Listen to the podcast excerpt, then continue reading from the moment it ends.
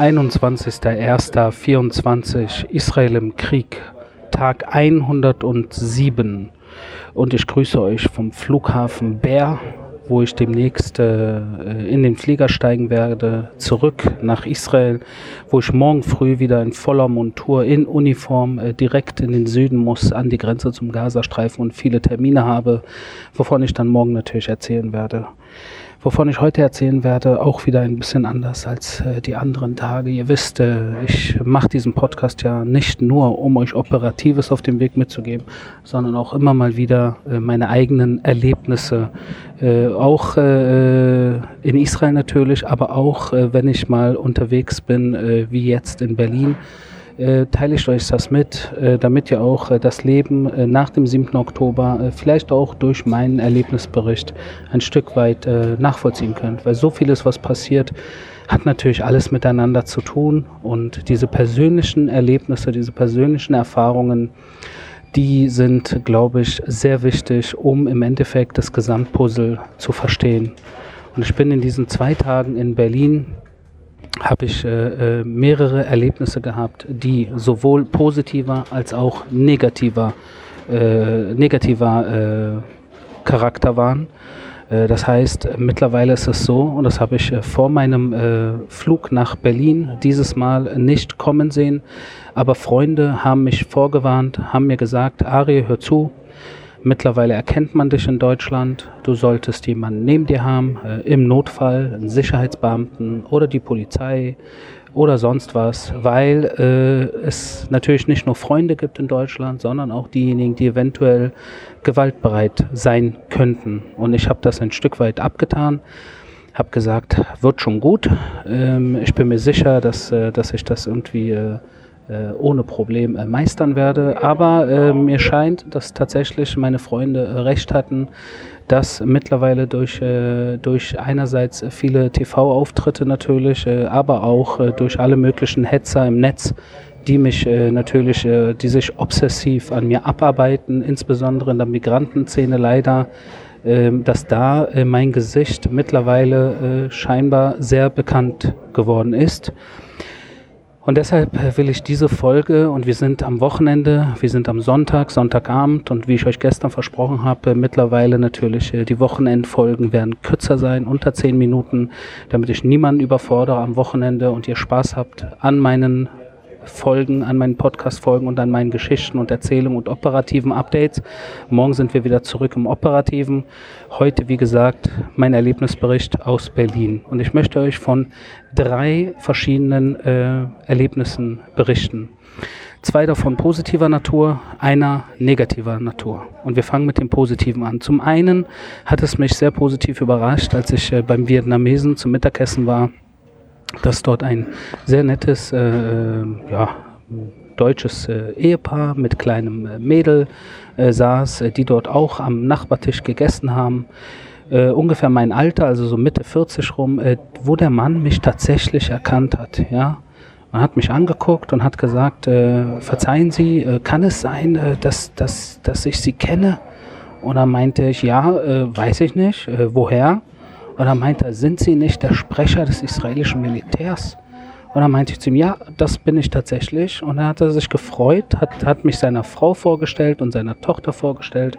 Und es war ein sehr, sehr positiver Austausch mit einem sehr wohlgesonnenen, netten, sympathischen Mann, mit einer netten und lieben Familie, die das Herz am richtigen Flecken hatten äh, wo er gesagt hat, äh, ich höre äh, deinen Podcast und äh, ich äh, freue mich über deine Social-Media-Aktivitäten und es gibt mir ein Gefühl, dass ich auch ein Stück weit äh, dabei bin, äh, was dort so passiert. Das war äußerst positiv.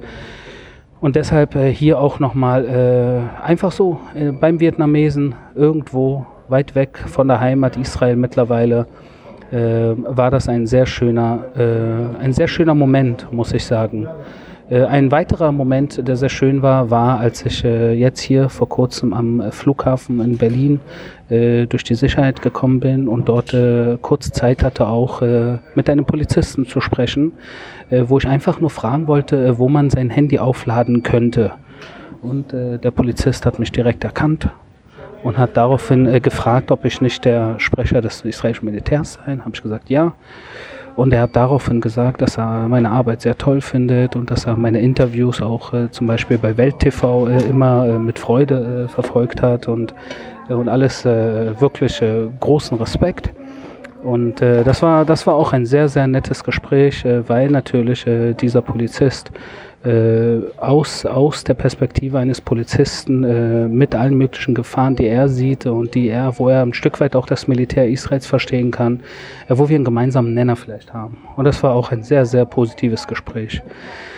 Das negative Gespräch kam leider auf dem Kudamm äh, zustande, wo ich vorhin ähm, gelaufen bin, spazieren gelaufen bin am Sonntag, äh, wo ich natürlich äh, ähm, ja, wo ich vergessen hatte, dass, äh, dass die Läden zu sind und äh, mich so ein bisschen durchgewurstelt habe äh, zu einem Café. Und zwar wollte ich zum, äh, zum Einstein-Café auf der Joachimsthaler. Und ähm, da gab es dann leider eine Situation, wo ich dann äh, gelaufen bin äh, auf der Joachimsthaler und äh, drei äh, arabische Männer äh, mich angeguckt haben. Und dann einer von denen äh, mir zugerufen hat, als ich an ihn vorbeigelaufen bin, so halb auf Arabisch, halb auf Deutsch, hey du, mit einer arabischen Beleidigung, bist du nicht der, der israelische, der Sprecher? Und dann bin ich weitergelaufen und dann haben die weiter rumgeschrien und weiter beleidigt. Und dann habe ich mich nach ungefähr zehn Metern, nachdem ich weg war schon, habe ich mich umgedreht und ich habe in dem Moment, äh, ja, nicht ganz gewusst, was das Richtige ist, um ehrlich zu sein, ob man einfach ignoriert oder ob man das Gespräch sucht, ob man die Konfrontation sucht. Ist natürlich schwierig. Ich habe mich in dem Moment entschieden, dass ich äh, mich umdrehe, auf sie zulaufe, mich zu ihnen stelle, ihnen ins Gesicht gucke und sage, was genau ist euer Problem? Und daraufhin äh, hat äh, der eine, der Rudelsführer von diesen dreien, äh, gesagt, bist du nicht, bist du nicht, bist du nicht äh, äh, äh Militär? Habe ich gesagt, was für ein Militär? Hat er gesagt, naja, Israel. Mein ich, was meinst du, worüber redest du? Hat er gesagt, ja, bist du nicht der Sprecher von... Und hat da so ein bisschen, ich glaube, ich habe ihn durcheinander gebracht, weil ich plötzlich ungefähr einen Meter vor ihm stand äh, vor dreien stand, äh, wir eigentlich so in einem Kreis standen, äh, sehr nah aneinander und ich ihm in die Augen geguckt habe. Und das hat ihn ein bisschen durcheinander gebracht. Äh, und das ist spannend. Aber er hat weitergemacht. Er hat weiter gesagt, bist du nicht, bist du nicht. Ich habe gesagt, ich weiß nicht, was du willst. Was hast du für ein Problem? Äh, entspann dich. Dann habe ich mich umgedreht und bin gegangen. Zehn Meter weiter ins Café, ins Einstein-Café. Habe mich reingesetzt während ich hinter mir gehört habe, dass sie gerufen haben, ich bin mir sicher, dass du es bist, ich bin mir sicher, dass du es bist, und mit arabischen Beleidigungen. Und als ich dann im Café saß, habe ich die ersten äh, drei Minuten bis fünf Minuten vielleicht, äh, jetzt hört ihr hier die Ansage, ich muss jetzt gleich ins Flugzeug steigen, aber ich möchte euch das noch zu Ende erzählen. In diesen Momenten, als ich mich ins Café gesetzt habe, habe ich mir natürlich überlegt, okay, was wird jetzt passieren? Was sind die Optionen? Es gibt drei Optionen, habe ich mir ausgemalt. Die erste Option ist, dass diese drei Kerle in den nächsten äh, Sekunden oder Minuten ins Café reingestürmt kommen werden, überzeugt sein werden, dass ich der Sprecher des israelischen Militärs bin und sie werden mich attackieren, eventuell auch mit Messern. Das äh, ist die eine Option, die ich vor Augen hatte. Die zweite Option, die ich vor Augen hatte, war, dass sie eventuell nicht reinkommen werden, sondern jetzt ganz schnell über ihre Handys ihre Leute anrufen und in kürzester Zeit dann nicht drei Leute vor der Tür stehen werden, sondern vielleicht 30. Und wenn erstmal 30 vor der Tür stehen, äh, mit Messern und allem Möglichen, äh, könnte das natürlich eine äußerst schwierige Situation werden. In so einem netten Café mit netten Gästen, wo niemand sich natürlich bewegen würde, wenn diese 30 ins Café stürmen würden, äh, mit dem Ziel, äh, mir natürlich, mich zu verletzen. Und die dritte, dritte Option, die ich vor Augen hatte, war, äh, dass eventuell sie durch meinen offensiven, durch meine offensive Art, dass ich plötzlich vor ihnen stand und, und sie so ein bisschen durcheinander gebracht habe, sie eventuell sich gedacht haben, naja, wer weiß, vielleicht ist das doch nicht und äh, sagen, ach, Schwamm drüber und ja, weitermachen da, wo sie vorher waren. Ich bin dann nach ungefähr fünf Minuten vor die Tür gegangen, um zu gucken, was los ist. Und tatsächlich war Option 3 die richtige Option. Also sie waren nicht mehr da. Ich bin dann aus diesem Café äh, weitergelaufen, weil ich äh, ungefähr 15 äh, Minuten später äh, kam schon der Fahrer, äh, der mich dann zum Flughafen gefahren hat.